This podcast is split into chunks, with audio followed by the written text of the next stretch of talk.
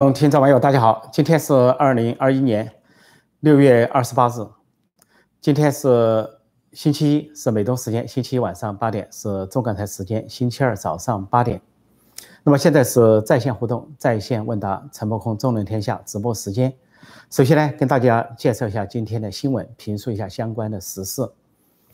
呃，普习会终于结束了，呃，这是中方盼望已久的，习近平盼望已久的。呃，习近平跟普京的视频会，我原先呢想赶在美俄峰会前没赶成，那么想赶在面对面也没赶成，想让普京七月一号到北京来祝贺中共呃党庆百年也未能成功，那么现在终于举行了个视频峰会，这个视频峰会是什么结果呢？唯一的成果就是说把这个二零呃零一年所签订的中俄友好合作睦邻条约条约延长。那个条约的有限期啊是二十年，二十年之后说双方如果没有异议的话，可以自动延长五年。那么这次呢，习近平跟普京啊会谈就正式宣布说这个条约延长五年。但事实上不宣布之前，在二月份的时候，它就自动延长五年，自动延长五年。所以这是啊最新的一个情况。那对对普京来说，他可以说是皆大欢喜，皆大欢喜，因为普京呢，他对呃呃。他他说了一番话，他说了一番话，他不仅是在外交上取得了成功，在中美国之间占了便宜，打了中国牌。最重要是他这次会谈时候说了一句话，他说最重要的是我们双方彼此都没有领土要求，也就是没有领土争端。他说中俄边界呢有望成为和平的边界。那么这话什么意思呢？就中国边界本来是有争端的。那么实际上什么叫做中国友好合作不邻条约？二零零一年版的，这是当时的总书记。中国的总书记江泽民跟俄罗斯签的，那么当时他跟就跟普京签，普京是刚上台不久的总统，签订了所谓东段西段各种条约，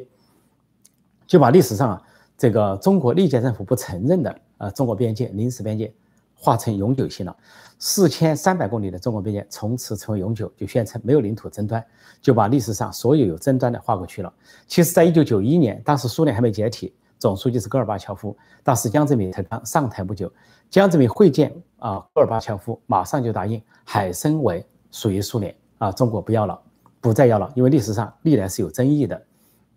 所以到了后来，江泽民在二零零一年就签订了这个睦邻友好合作条约，在中国政府层面，中共政府层面就承认了俄罗斯在历史上对中国领土的掠夺，总计至少一百五十万平方公里的掠夺，呃，是相当于四十四个台湾。那么先后是通过呃跟满清政府的一系列条约，一八五八年有一个爱辉条约，一八六零年有个北京条约，在后来呢，呃十九世纪末一个伊犁条约，是西部新疆一带划出了啊中国的领土。再后来，八国联军的时候，一九零零年，这个俄罗斯啊又进一步的蚕食了啊中国的领土，差点把东三省都拿走。在八国联军中的其他国家的压迫下，退出东三省，但是制造了惨重的庚子俄难。就是一九零零年庚子年，屠杀了二十万中国人，而且呢，借义和团毁了他的铁路文明，把这个，呃，江东六十四屯海南跑那一块儿啊，杀了至少七千中国人，不仅杀了，而那一带本来是说实实际管管理呢是清政府，最后也被俄罗斯所夺取。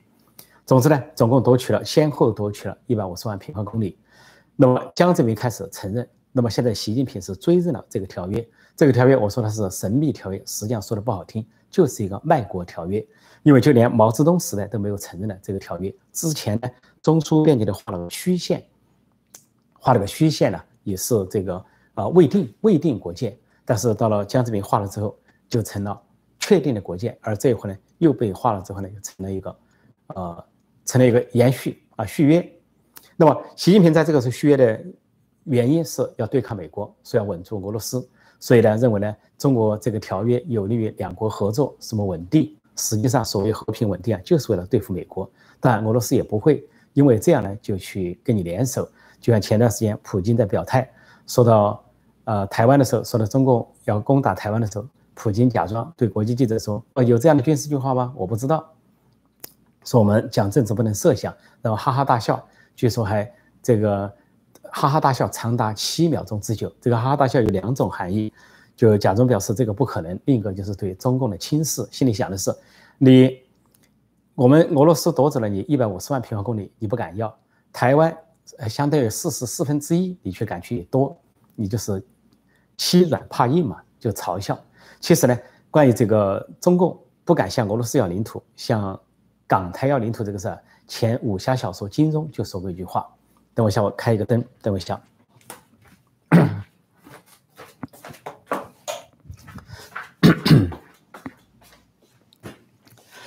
香港有个武侠小说叫金庸啊，金庸以前在。上世纪八十年代，呃，中共要反复的向英国要香港的时候，当时金庸就多次发表言论表示不解，说我就想不通，说共产党政府怎么要香港这个弹丸之地，说一千来平方公里，要一千来平方啊，也不是平方公里啊，呃，是这个这个平方米或者这一类说法，说这么一个弹丸之地，你非什么非要来争不可？那俄罗斯在中国历史上夺走那么多领土，你怎么不去争？实际上，在中国。八英法联军也好，八国联军也好，十一国联军也好，真正掠夺中国领土的，就是俄罗斯，而且掠夺最多。而英国呢，不过就是为了租借一个地方啊，然后这个为商人提供方便，都是以荒岛、荒郊。而而大清呢，是一部分是像新界是租，那个香港九呢是永久性割让给英国，永久性割让，根本不在乎这荒岛野角，就永久性割让给你。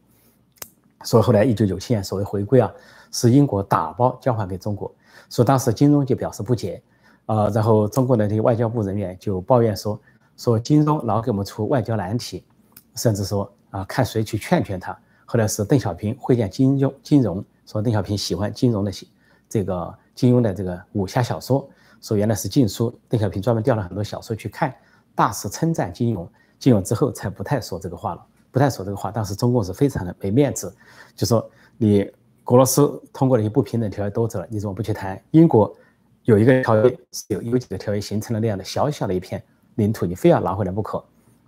都显示了中共内在的虚弱。但我们中国网民就说的是俄爹嘛，俄爹不一样，那是共产党的爹，那不一样，差点把整个中国都交给苏联，叫做苏维埃中华苏维埃共和国，差点成为苏联第十六个加盟共和国。要不是国民政府国军围剿的话，那差点整个中国都成了苏联的一部分了。好，这是。这个情况，这是今天这个习近平跟普京谈的情况。那普京成了最大的赢家，习近平可以说是非常的憋屈，在俄爹在普京面前也只能够低头哈腰、低三下四、忍气吞声。然后再说另外一件事情，就是中印边界又出事了。本来是中印边界在二月份说脱离接触向后撤，但是最近呢，中共又有蠢动，印度方面发现中共呢又在西藏一带军区调兵，往新疆方向增，而新疆呢？有一块是跟印度接在一起的，那么印度方向发现了中共这个蠢动之后，立即大增兵，那么立即这两天紧急调军五万，然后加上边界的军队啊，集结二十万兵军力啊，在中印边界集结了之后呢，这个印度的战术改变了，原来是防守型的，现在改为叫做呃这个进攻性防御啊，就是 offensive 的这种防御，defensive defense，offensive defense 就是进攻性的防御，就说。以进攻的态势来做防御，说是历史性的改变了一个姿态，就采进攻态势，二十万大军。那么印度呢，采取了两招，由于这两年赶到看赶到中共想改变实际控制线，向印度推进的时候，印度一方面原先印度的主要矛盾是跟巴基斯坦争夺这个克里米亚，那么印度穆迪政府呢就跟巴基斯坦缓和了关系，从巴基斯坦方向呢抽调兵力回来。那么现在主要的敌人是对准中国，就是共产中国，因此呢现在在中印边界集结重兵。说这个集结的程度啊，比去年就增加了百分之四十四。就印度在中印边界的集结兵力啊，增加了超过一半。而这一次调军呢，说是还动用了先进的空中直升机，还动用还这个部署了英国制造、英国航天系统啊制造的 M 七七七榴弹炮，就这种先进的大口径的长程的榴弹炮部署了中印边界，随时准备进攻。印度的印度的。呃，这个这个姿态就是说，如果你中共敢蠢动的话，印度不只是防守，要主动出军，打进这个呃中方的实控线以内。所以在国际媒体都纷纷评价，说是印度历史性的改变。那么在在去年五月到今年二月呢，有个中印边界冲突，冲突长达大半年，是中方突然向印度边界集结重兵，并向印度方向推进，在不同的地方，啊，什么叫呃呃加勒万河谷啊？啊，又是一些山口啊，西京山口啊，好几个地方一起推进，还有班公错湖南岸推进，推进呢，每次都是中方找事，但是呢，中方没有想到，印方比历史上强很多，军力大为增长，而且士气也高涨，说每次都被印度弄了回去，不仅弄了回去，还反过来冲过时空线，占领了不少的地方。说中共从去年到今年完全没得手，最著名的冲突就是六去年六月十五号在加勒万河谷的冲突，中共是通过阴神手段攻击印度，什么高山滚巨石，高山放洪放水蓄水，然后在双方在谈判的时候突然发动袭击，用什么狼牙棒带铁钉的棒去攻击印度，结果印度先折损了是二十名啊官兵，结果印度当夜发起反击，马上冲过边界，攻入那个中方的两个营地，当场打死四十多名。啊，中方的这些官兵说是中方付出了两倍的代价，以至于呢，共军不敢吱声，在国内呢不敢宣传，不敢提，国际媒体都报道了。啊，印度报道是事实四十三名，美国呃美国报道是四十多名，那这个俄罗斯的报道是四十五名，证实是四十五名中方的啊呃这个官兵被打死，中方最后只报道四名，缩小十倍。结果有人提出异议，有中国的网民啊，呃微博大 V。提出这个对人数的质疑，就被抓起来，说是啊诋毁啊什么烈士等等。其实真正诋毁烈士是中共本身，他们不承认牺牲的那些士兵是烈士。说总之，中共遭遇了惨败，惨败之后呢，就可能给印度投毒了。就是《环球时报》总编胡锡进在去年九月份放风说，如果中印边界印度不撤兵的话，那么就可能面临这个冠状病毒的这个呃危险或致命。那么果然，二月份双方谈判。第十轮金长级会谈谈完之后，中方撤回重兵，印度也这个撤回一些兵力，那中方完全撤走，连公司都销毁了，辎重都撤走。但是三月份，印度就发生了严重的疫情，非常严重，呃，到三四月份，印度陷入灾难，说印度普遍的怀疑是中共向他投毒了，所以由于这次中共就以为印度陷入疫情，想卷土重来，又想在中印边界搞事，以为要给这个中共的七一啊这个百年党庆去献礼。要跟中印边界呢，呃，印度从来没有占领过中国任何地方，但却要给向印度推进。俄罗斯占领了一百五十万平方公里，中共丝毫不敢动，还乖乖乖的签协议，认可这个永久性的认可这个中国边界被俄罗斯永远吞并，对历史上屠杀中国人、占领中国的领土丝毫不予追究，但是却向印度方向推进。那么在这样的情况下，印度做出了。呃，强势的反应，这个强势反应不仅是军事上的反应，我相信也是印度啊同仇敌忾，为这个大瘟疫给印度带来的灾难做出了反应，也是印度在国际社会变化的情况下做出了反应。那么也就可能中共是多线作战，中印边界、南海、台海、东海多线作战，那么比如民主社会、民主国家全线出击，那么对中共进行全包围或者是全面的打击。所以这些中印边界的态势。那我现在暂时讲到这里，我在接下来一边回答大家的问题啊，在线啊问答、在线互动中啊，继续讲解一些新闻。我看现在的时间是八点十二分，八点十二分。问大家有些什么提问哈？大家有些什么提问？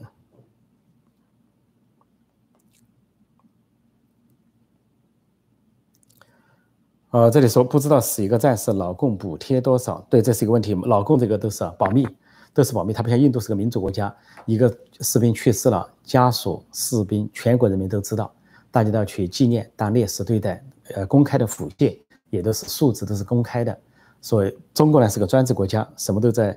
这个呃锁在暗处，甚至人死了说没死，呃来个不承认，跟跟家属来个私了，一个政府跟家属来个私了。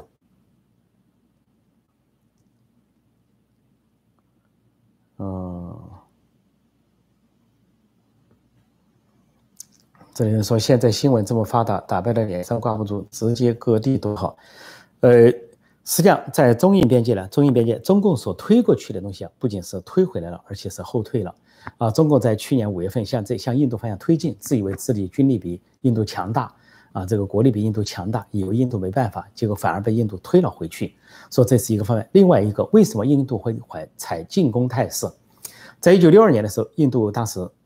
军事上输给了啊中共。一九六二年，但是呢，在领土上却赢了。当时因为这个毛泽东啊，处于困难时期，呃，三年大饥荒、大跃进，饿死四千多万人，在党内受到刘少奇啊其他各派系的压力。当时毛泽东就想转移视线，来一个边境战争，来显示自己的军事军委主席的调兵权力，就搞了一个中印战争。但中印战争呢是突然袭击之后，把印度压，印度当时没有像样的军队。啊，这个独立之后啊，呃，作为以前的英国殖民地，英国撤走了，没有相应的军队，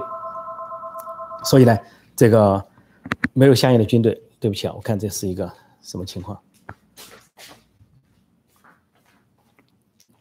就没有像样的军队，所以印度来的在军事上呢是被中共打败。但是呢，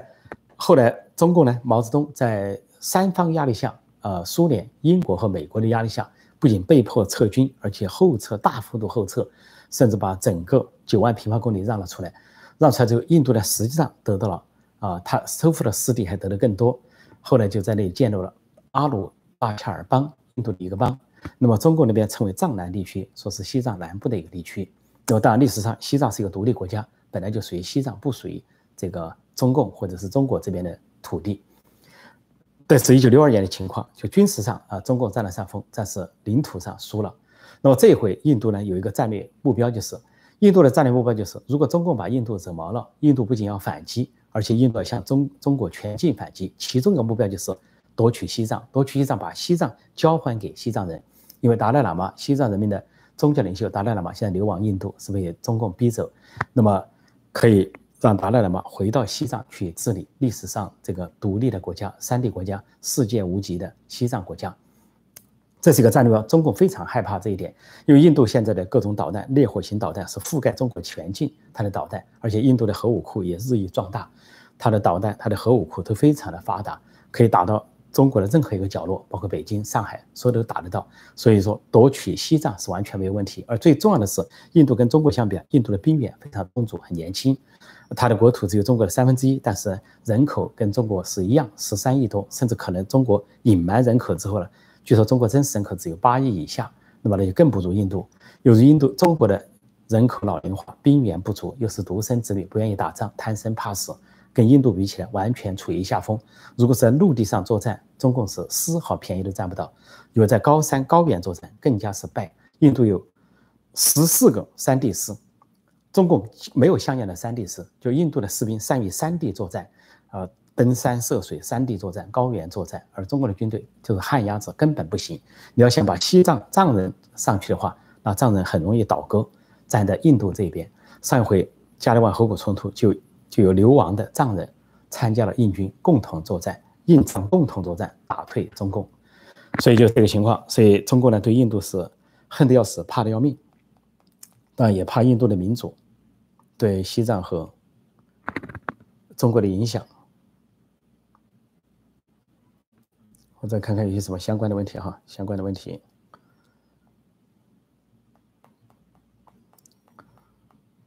呃，这里有位朋友叫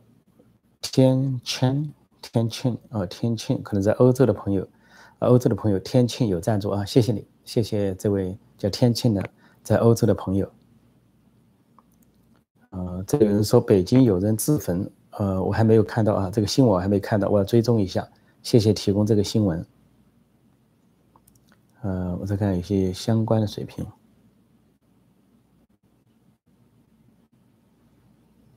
嗯，这里有人说期望印度打败中国解放军，这样才能要到赔偿。没有武力，中国共产党不会赔偿。呃，实际上印度呢，在从去年五月到今年二月是全盘打败了中共，每一次都打败了。最后一仗为什么中共要撤军？在二月份突然要撤军，因为最后一仗是一月二十号，在中印边界肉搏战，是双方是徒手作战。啊，印度方向呢有是印度方面的是五个士兵受伤，但中方是二十个士兵受伤，受伤比例是四比一，所以那样的比例，中共觉得无论用哪种方式都搞不过印度，所以在二月份终于同意撤军，撤走重兵。不过他以这次为什么卷土重来？他以为印度呢陷入疫情之后又不得了了，说他又想卷土重来，到印度边界去搞搞震。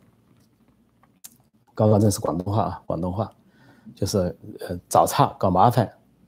找事儿，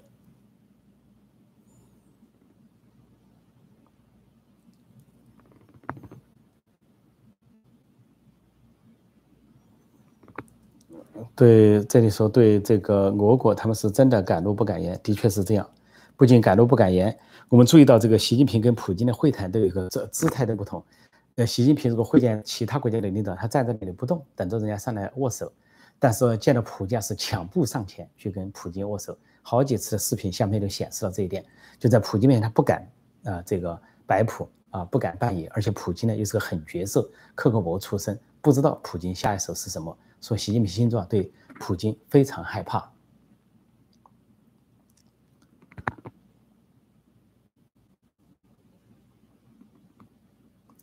这里有人说，大明帝国北方疆界万里长城是我满满洲西藏，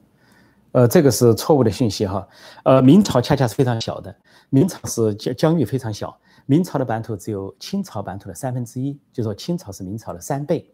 那明朝呢，跟这个西藏啊、蒙古啊、广阔的地方、山海关以东都没有关系。呃，因为西藏这个地位是怎么来的呢？呃，西藏是一个独立国家，在原先在唐朝的时候跟唐朝并列的两强，那么曾经多次跟唐，当时西藏叫吐蕃，中国翻译成吐蕃，当时的唐朝，中国叫唐朝，那么有三次作战，唐朝都失败，失败之后，这个吐蕃是三次打到了长安城下，最后这个中国也就是唐朝被迫求和，求和就有几个手段，一个手段就是和亲，就是送公主送皇帝的女儿去嫁，就跟跟一跟匈奴和亲一样。以前对北呢是匈奴和亲，是汉朝跟匈奴和亲啊，把自己的公主啊女儿嫁过去。后来有这个呃这个王昭君出塞的故事啊，那王昭君是认的异语的，不是真正的皇帝的女儿，是宫女认的。后来有这个文成公主，那正是皇帝的女儿，就嫁到了西藏给松赞干布来和亲，这是第一个。第二个叫进贡，就是年年呢都给西藏进贡啊，文成公主去带了大量的物资啊。第三个呢就是立碑为鉴。是永不相庆，在长安立了一个碑，啊，在唐朝跟西藏交界处又立了一个碑，在西藏境内，呃，不远处又立了三个碑，上面写的是不相庆、不相犯、永不什么啊，意思就永远和平的意思，就承认啊，这个双方都是强大的国家。而当时如果不那样的话，当时的吐蕃就是西藏就把唐朝给打败了、灭了。所以呢，后来西藏是怎么回事？就西藏跟这个后来的元朝、明朝、清朝的关系啊，在元朝啊就形成了共识关系。但是元朝，呃，元朝吞并了中国，吞并了世界上四十四个国家，中国亡国了，很多国家都亡国了。但是呢，元朝当时，呃，忽必烈打过来之后呢，跟西藏形成的是共识关系，就是他相信西藏的藏传佛教，啊，奉西藏的喇嘛呃为上师，就是这个达赖喇嘛为上师。那么他们呢就提供保护，就西藏的保护国，但西藏仍然有独立地位，独立地位比中国，中国是亡国了，亡给蒙古，啊，蒙古是统治了，包括中国在内四十四个国家，从亚洲到欧洲一路统过去到中东，那么西藏是独立国家，是保是受元朝保护的，呃，受这个蒙古保护的，呃，保护国，所以他呢就给他提供精神上的上师，就叫共师关系。说为什么今天的蒙古内蒙古相信呃藏传佛教就这么来的？那后来到了明朝，呃，明朝的时候，明朝复国是中国部分复国了，把元朝赶走，把元朝推翻，蒙古人回到回到了漠北，回到了漠北。但是呢，虽然明朝恢复了，西藏跟蒙古的关系啊，共识关系仍然存在啊。西藏也是独立国家，蒙古也是独立国家。那明朝呢，就恢复了汉人居住地这一块的统治。后来到了满清，满清灭亡了，明朝就灭亡了中国。满清就继承那个元朝那个制度，因为满清也灭亡了蒙古，就跟。这个西藏形成了新的共识关系，就是满清皇帝作为西藏的保护保护国，西藏的喇嘛达赖喇嘛作为他的上司，就共识关系，一个是公方，一个是私方，就是相当于啊，西藏这边是私方，我施予你，就是赐福给你，用藏传佛教的方式保佑你，宗教保佑。但是呢，满清呢就是保护国，保护他。但到了后来满清末年的时候呢，这个满清本来是派一个驻藏大臣，就跟其他国家派的大使一样。啊，就是这么个关系，不存在宗属国的关系。但是满清末年呢，就想侵占呃这个西藏，就想实际控制西藏，就入侵了西藏，派了一个汉人将军叫叫什么赵尔康，结果被西藏打败。啊，其实没有，先是没有打败，先没有打败，入侵了还占了四年，相当于西藏亡国四年。当时达赖喇嘛十三世达赖喇嘛被迫流亡印度，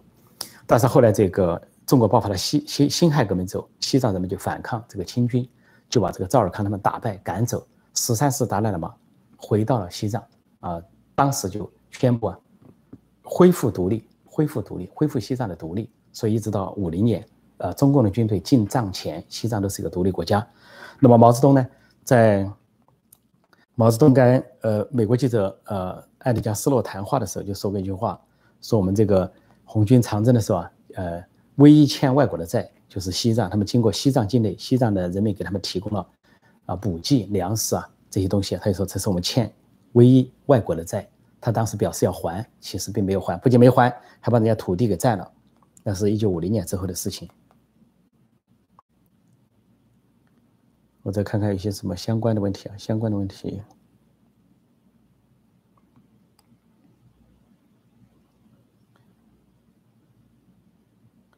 对，这里有人讲蒙古、新疆、西藏的土地，明朝都没有，明朝是非常小的，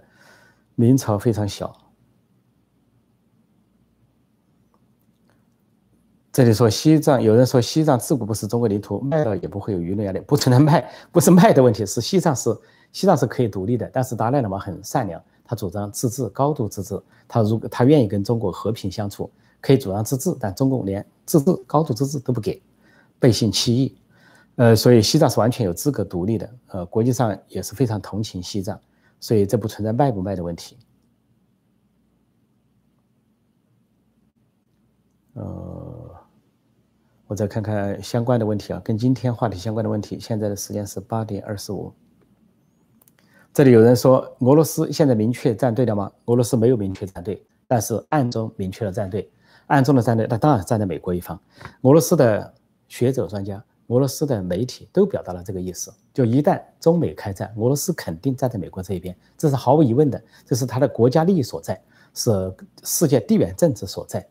呃。中中共是他的邻国，是他最大的威胁，潜在的威胁。但是如果说没有开战的情况下，他做的就是表面上一个中立的，还假装有一个战略伙伴关系。但事实上，俄罗斯跟美国走近，所以俄罗斯勉强给习近平一个面子，普京跟他视频会谈，但是没有面对面的谈谈话。但是拜登一提出，啊，拜普会啊，美俄首脑峰会，不仅俄罗斯方面立即同意，普京马上欢迎，而且。启程飞那么远，飞到日内瓦去见拜登。拜登是到欧洲顺便参加峰会，会见了普京。但是中方这边再三邀请普京，普京不来。你说七十周年党庆，普京不来。你说跟杨洁篪见个面，杨洁篪都到了莫斯科了，普京不见，最多通个电话。再说要普京跟习近平尽快举行个峰会，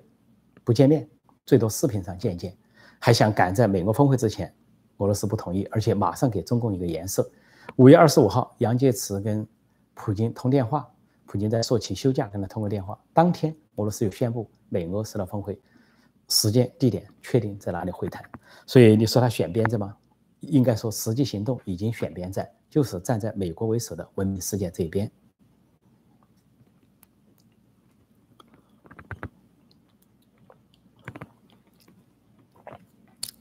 这里有人说个。中共当年不怕，现在可能也不怕，不知道说不怕什么，不怕印度吗？这个我昨天就讲过哈，任何一个王朝，因为中共是一个王朝，它不是民主国家，政治没变。任何一个王朝开初的时候都很强悍，啊，清明朝初年、清朝初年、中共的初期都很强悍，但到了末期到后来都腐败了、糜烂了、贪生怕死了，就很弱。啊，明朝的末年、清朝的末年、中共的末年都是如此，后阶段就不一样了，不存在说当初不怕，现在就不怕。应该相反，当初不怕，现在很怕，或者说表面上不怕，实际很怕。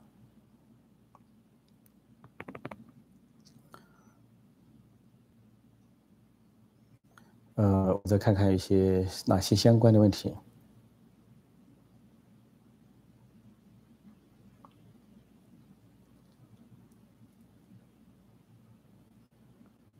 嗯。这里有人说，美国有世界上最聪明的专家和人才，为什么美国不想办法推翻中国的独裁政府呢？呃，这个问题，但是我们有些朋友一厢情愿啊，我还是说，中国人主要靠自己，俄国人也要靠自己求得解放，求得自由，不要指望外面来推翻。因为美国是一个民主国家、文明国家，民主国家、文明国家有一个特点，就是不首先发动战争，都是后发制人，不会先发制人。所以呢，这个。呃，他出手伊拉克也好，出手很多地方也好，都是因为伊拉克吞并了科威特，美国去解救科威特才发生了这个。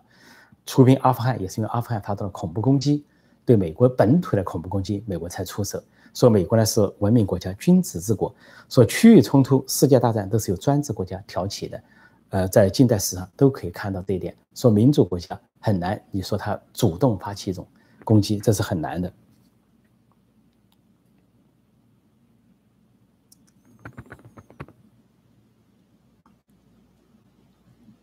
呃，再看看是再有哪些相关的问题哈，相关的问题，相关的问题。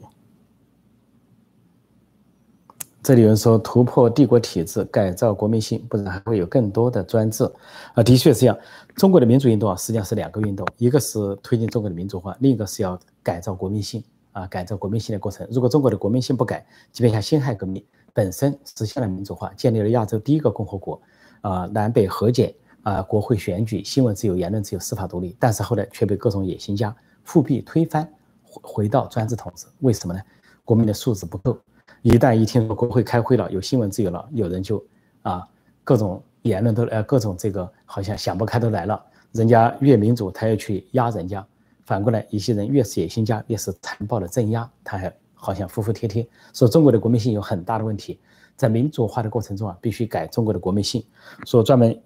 这个为此啊，我专门写了两本书啊，就是内容这个两本书，一个叫做《不受欢迎的中国人》，是香港版。再一个是台湾版，全世界都不了解中国人，专门谈中国的国民性，大家可以看看。另外，关于不受欢迎的中国人这里边呢，还有我的自传，后面有自传部分啊。很多网友问的话，就可以看这两本书。如果买不到的话，就请订阅陈伯空会员网站，那里有书籍的连载。好，我再看看那些相关的问题，相关的问题，大家提问很踊跃，我得选择一下哈，我得选择一下。嗯，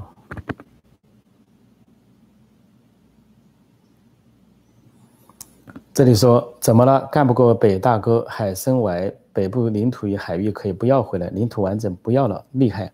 这个网友提出的这个反讽是非常有意义的，因为习近平有句名言，说老祖宗留下的土地一寸都不能少。谁是你的老祖宗啊？难道这个台湾跟中华人民共和国毫无关系？台湾曾经也跟这个中国毫无关系，就说是老祖宗留下的。那么，呃，香港永久国长说老祖留老祖宗留下的。那么西藏新疆是哪来的？啊，新疆为什么叫新疆？叫新的边疆。西藏又怎么来的？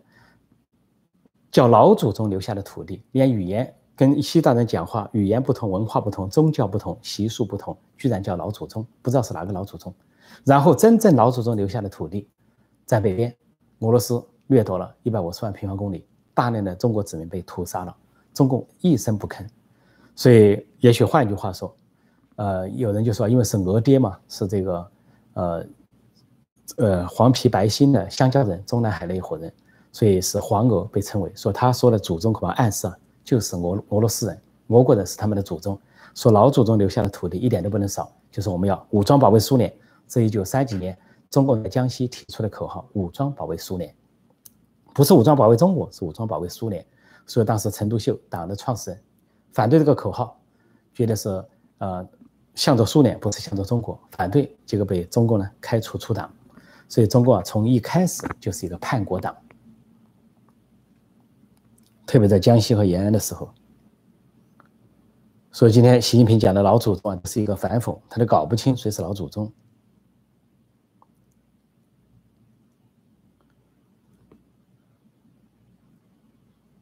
呃，我再看看是什么哈，嗯，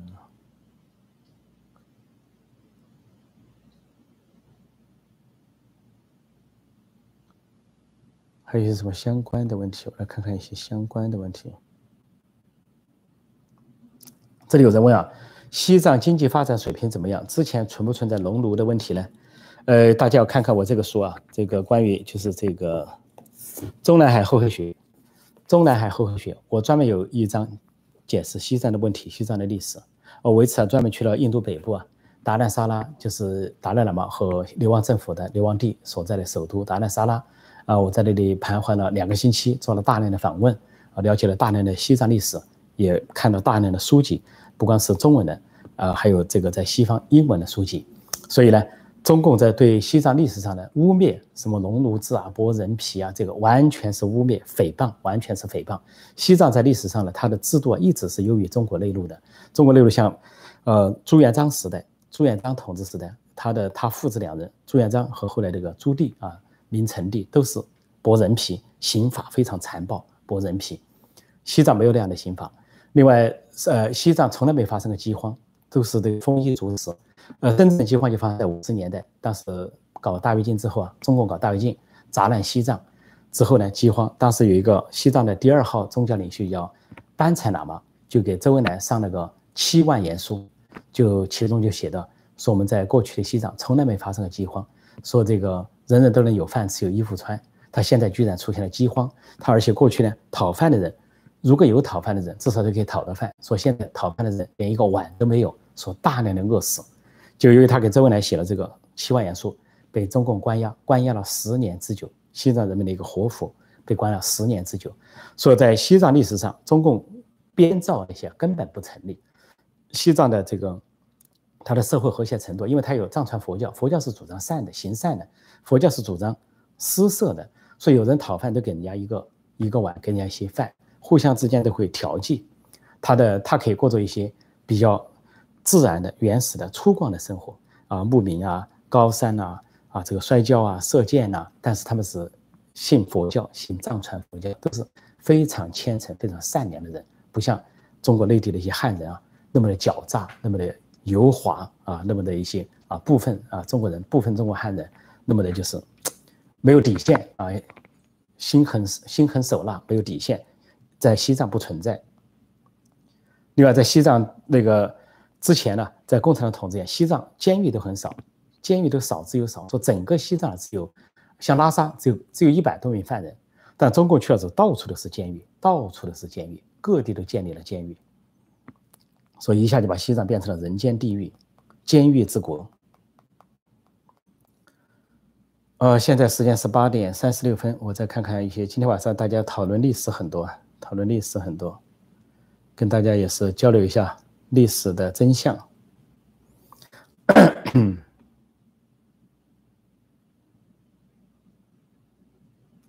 哦，这里有人问说，董继伟叛逃的资料有说有三分之一的留学生是中共间谍，为什么没有看到媒体说要遣返这些留学生或者逮捕这些留学生？对美国来说啊，处理说留学生有三分之一是为中共效劳，这个媒体说。不管把他们称为间谍还是不称为间谍，事实上就是有三分之一，要么是效劳于中共的军方，要么是效劳于中共的千人计划。但是美国作为情报系统处理问题啊，他绝对不会大明大放、公开的处理，他所有处理的事情都是在潜在的进行。比如说他要不报道出来，我们都不知道。啊，美国情报部门呢就约谈了五点八万留学生，啊，其中找出了三百九十六人在去年一月份提前回了美国，大瘟疫爆发之后提前回了美国，就对他们盘查。盘查的结果就发现，他们的确带有中共的任务，那了解美国受到大瘟疫之后的重创、经济重重创、社会情况，社会是不是有抗争？另外，最重要的是，美国医疗的情况啊，供应线、呼吸机啊、床位情况都要了解。虽然这些情况都在进行中，美国十八个情报部门有他们的工作，但是美国这个情报部门的工作，并不是说像一般的事情啊，动不动宣泄到报纸上，所以呢，不得而知。至于他们遣不遣返，怎样遣返，那都是在啊，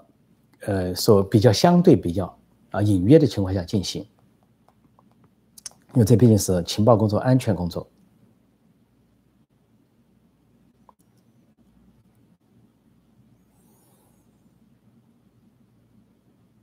嗯，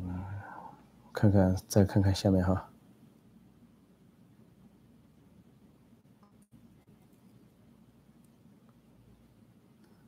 有人问这个直播每天都有吗？呃，几乎每天都有，几乎哈，并不是说呃有时候没有，有时候没有，有时候要有些其他活动啊，要开会啊，或者没有太明确的新闻的情况下，也可能没有。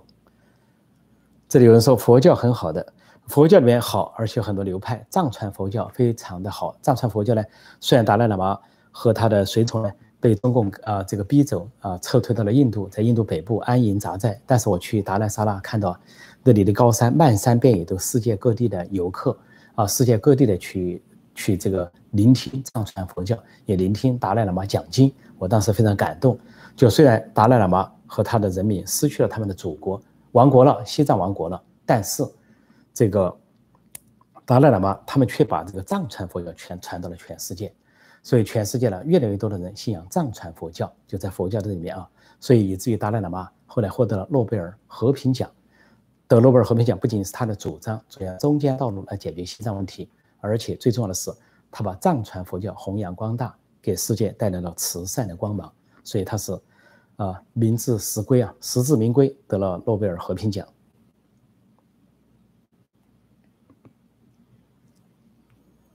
对，这里有人说的很好，说西藏连太监都没有，怎么可能有农奴呢？的确是这样，西藏是最反对中国这些汉人，什么明朝啊啊，什么满清过来搞的这些制度，什么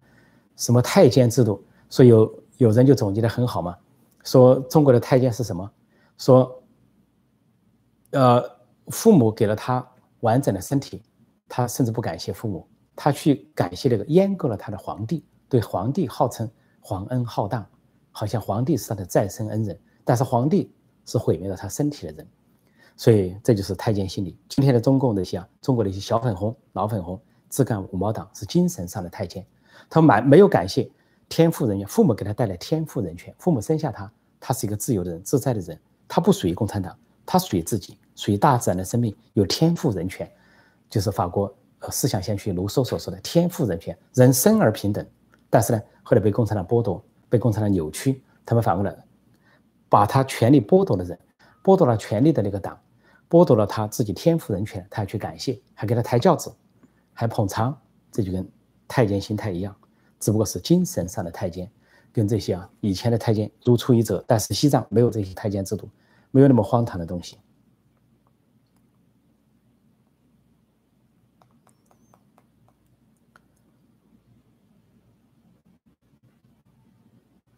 嗯，再看看一些，我看还有什么相关的问题啊？这里有人说汉族女人还有裹小脚，对，这些都非常残忍，非常残忍。其他国家、其他民族都没有，所以说汉族做的一些事情，有的事情该反省，历史上的事情要反省。把女人强行的从小裹小脚，呃，长大了之后还不能跑，不能连逃亡都不能，非常残忍，非常荒谬。这是中国传统啊政治啊传统文化中最糟粕的糟糟粕的一面啊糟粕的一面。当然，中国传统文化中有好的一些东西，有很多好的东西，但是糟粕的一面。呃，这里有个肖军啊，肖军，谢谢肖军的赞助，谢谢你，感谢你，欢迎光临。这里有人问达赖现在还有政府吗？说大家的知识看来不足啊，要多学点知识啊。达赖喇嘛流亡印度之后，当然有他的流亡政府，是可以说是按照按照我们套用一句中国的话叫西藏人民唯一的合法政府。不仅有流亡政府，达赖喇嘛是政教合一的领袖。后来他年事已高，就退出，退出政治领袖，只是精神领袖。因为精神领袖是啊传下来的转世的灵统，他不能退。呃，但是现在西藏流亡政府啊是民主政府，他在流亡藏区选举。他在北部、西印度北部有流亡藏区，南部有流亡藏区，在世界各地也有流亡藏区。他们通过流亡藏区的选举形成了民主制。那么上一任的总理啊，呃，他们叫施政，就是总理。施政，呃，施政这个职务啊，就是总理的意思，首相的意思。那么上一任是格桑啊啊罗桑格格，他已经刚刚卸任。那么新选上去的叫边巴才人啊，就是大概六月份啊，是新当选的施政，叫边巴才，都是由流亡藏民选出来的。就在流亡过程中，仍然仍然去实现民主，就凭这一点，就比中国先进，比中国发达，文明程度高。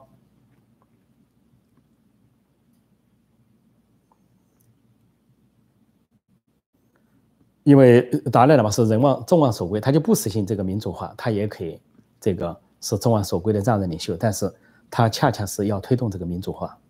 也大家也都赞同。我再看看有哪些相关的问题哈，相关的问题。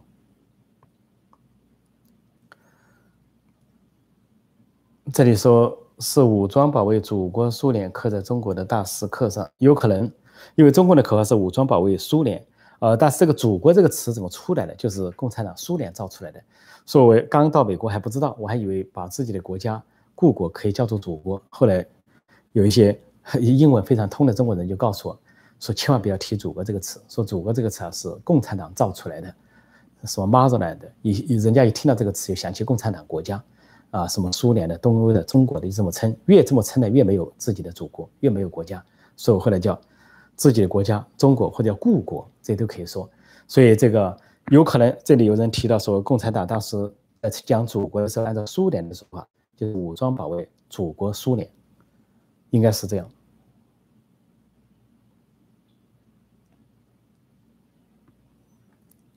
这里人说没有证据怎么逮捕留学生？有没有证据？这个是情报部门跟司法部门的事情，他们不见得全部都会公开。呃，肯定是有相应的证据的。就像这三百九十六名学生一月份提前回来的，被扣住问话的，那不会没有证据。对了，这里有人提到说哪里哪里是哪里不可分割的一部分。呃，这里有人开玩笑说非洲是我国不可分割的一部分。这个中共呢，动不动就讲。啊，西藏自古以来就是中国的领土啊，新疆自古以来是中国的领土，台湾自古以来是中国的领土，就是西藏、新疆、台湾哪里哪里是中国不可分割的一部分。这话非常好笑，好像在哪里？两点，呃，在历史上发生关系，它就叫做同一个国家啊，曾经跟匈奴和亲呐，跟西藏和亲呐，向匈奴进贡啦，向西藏进贡啦，它就后来扯成是好像啊，自古以来，欧洲那边啊。欧洲的那些国家在历史上各国都通婚通亲，通婚到什么程度呢？甚至于嫁到对方的女儿，后来成了对方那个国家的女王，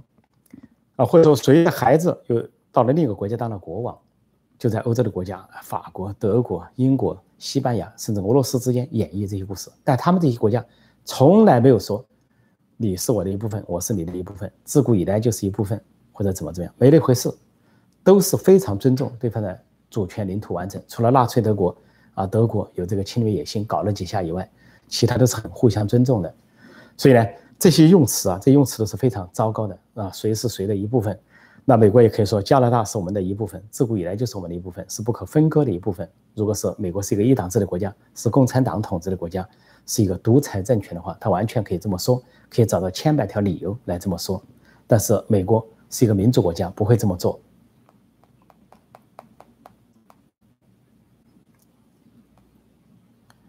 啊，我再看看大家有些什么问题哈。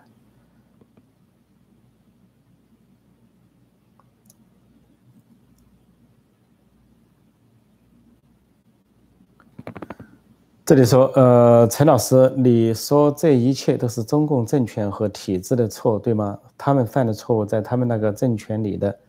思想是对的，比如说新疆集中营。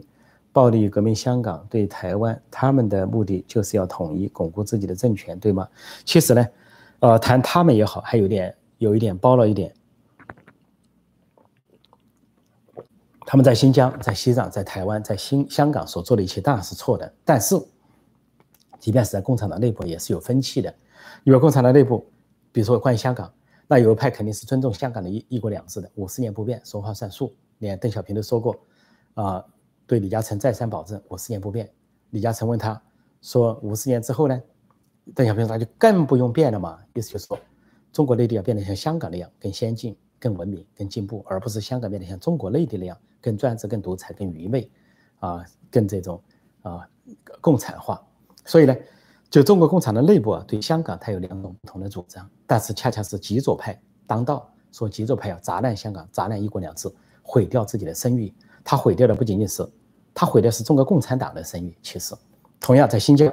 有新疆共产党的政策是镇压少数民族，没错，从毛泽东时代到现在都镇压。但是呢，还有个度，你不至于在新疆搞纳粹德国式的集中营，把新疆人全给关起来啊，强制的清洗他们的思想，强制的中断他们的宗教，强制的改造，这是习近平时代才发生的事情。同样道理，对西藏也好，对台湾也好，对台湾，毛泽东也假装声称啊要去解放台湾，但是。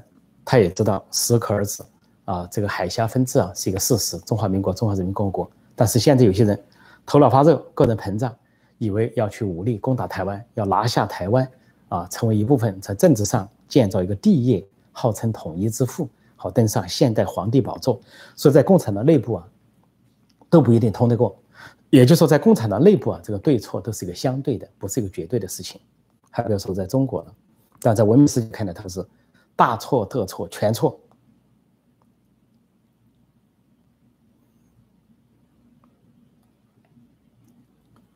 这里有人说，按照中共的说法，韩国也是中共不可分割的国家，因为韩国以前也是呃贡献中国，不是吗？但是相反的一句话，韩国认为中国才是它不可分割的一部分，因为在版图上，历史的版图上，大家去看啊，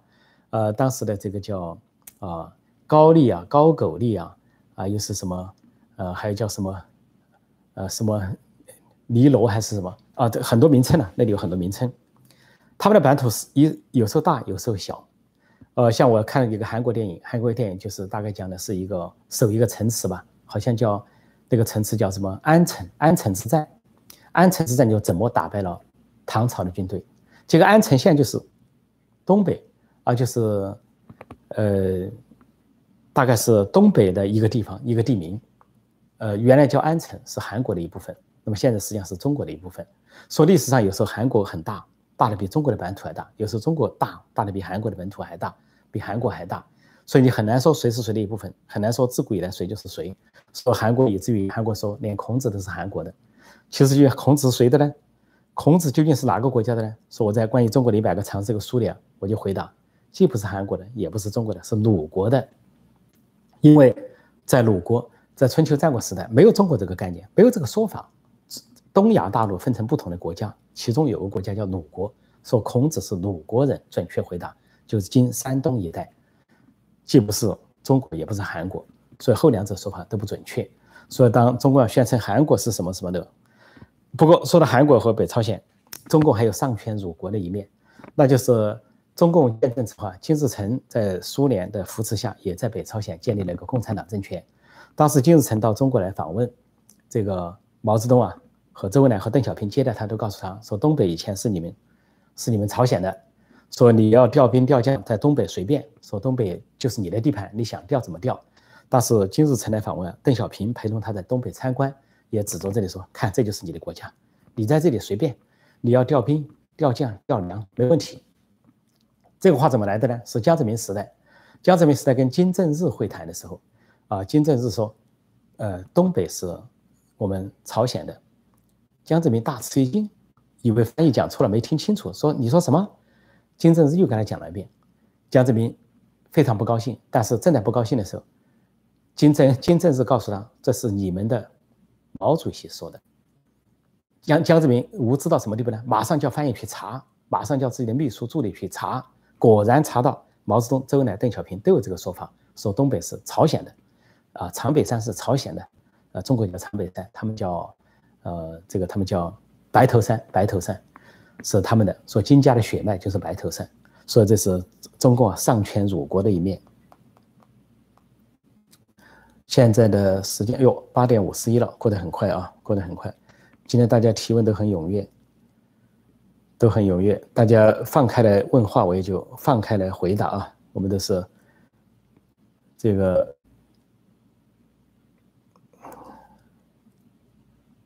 有人说高丽不大，呃，这个高丽、高句丽还有很多种称呼啊，有时候很大，这个你要去查查历史，这个究竟有多大、有多小，什么时代？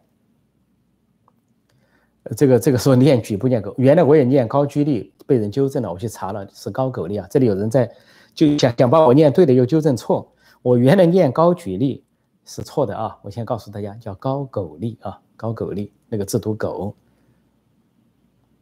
这个有些朋友没去查过之后，还是把把正的纠正错，错的纠正成更错。但这个朋友都很可爱，很可爱，大家都有求知欲啊，求知的精神。我跟大家一样，活到老学到老，我们要继续学习。汉语也是博大精深的。呃，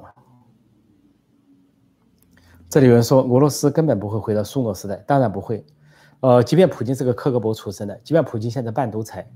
普京想这个长期执政，练剑权力，权益熏心，但是他对斯大林、列宁都彻底的否定。啊，每一年在纪念这个大清洗的时候，说他还有时候还痛哭流涕，因为大清洗是斯大林制造的大清洗，屠杀了无数的苏联人，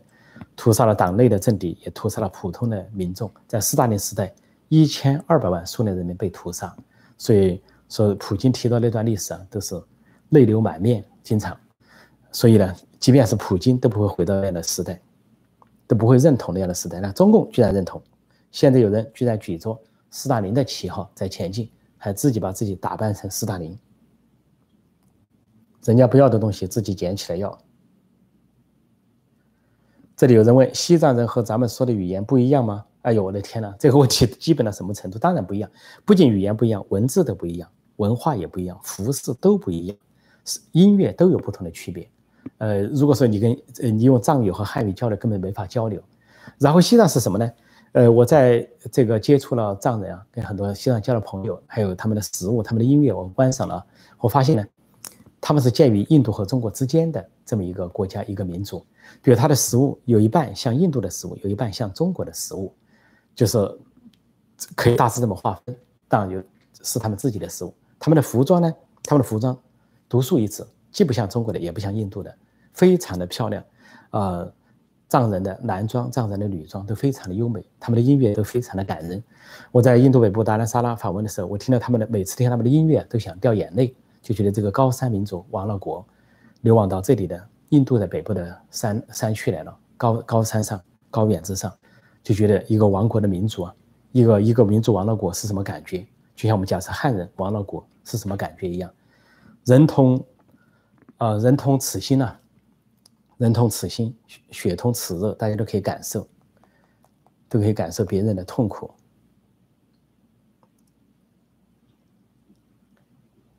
嗯，我再看看大家有些什么。这里有人说，中共跟太平天国太像了，血腥内斗，摧毁传统，封祖封神，国际孤立，的确是这样。太平天国呢，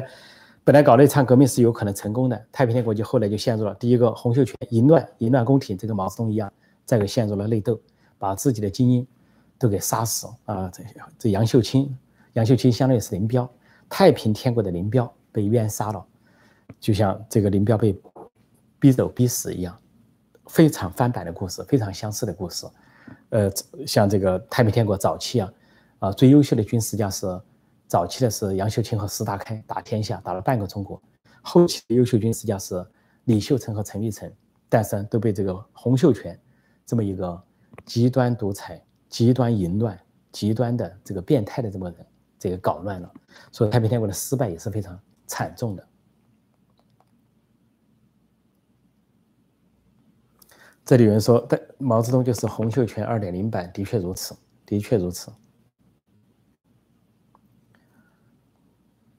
我再看看啊。这里有人说破空说话的时候手势像川普，果然是川，这倒不是因为是川粉，不是因为我支持川普手势像川普，不是的。呃，在美国这边呢，因为跟美国人打交道惯了，也因为有经常有一些交流啊，有些演讲啊，有些座谈，那么不由自主会受到影响，这叫入乡随俗啊，就习惯了啊。这个美国人的手势是各种各样的，那没有没有意识到自己在向谁的手势，没有意识到这一点。这里还有一句话说：“清朝侵略周边国家，才造成今日的领域。”对这个话也是对，因为满清啊，满清他灭亡的不只是中国，他打过山海关啊，打入了中国，他还灭亡过很多的，包括蒙古啊，啊，还有周边很多国家成为他的呃附属国，像越南呢，这个缅甸的一半呢，还有啊朝鲜半岛啊一一部分呢，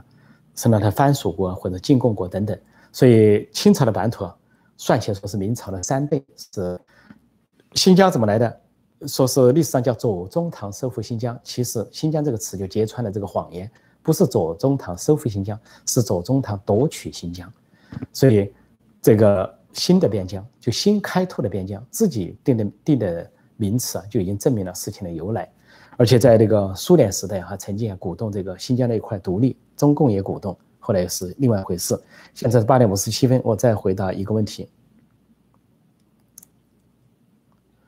呃，再回答个别问题。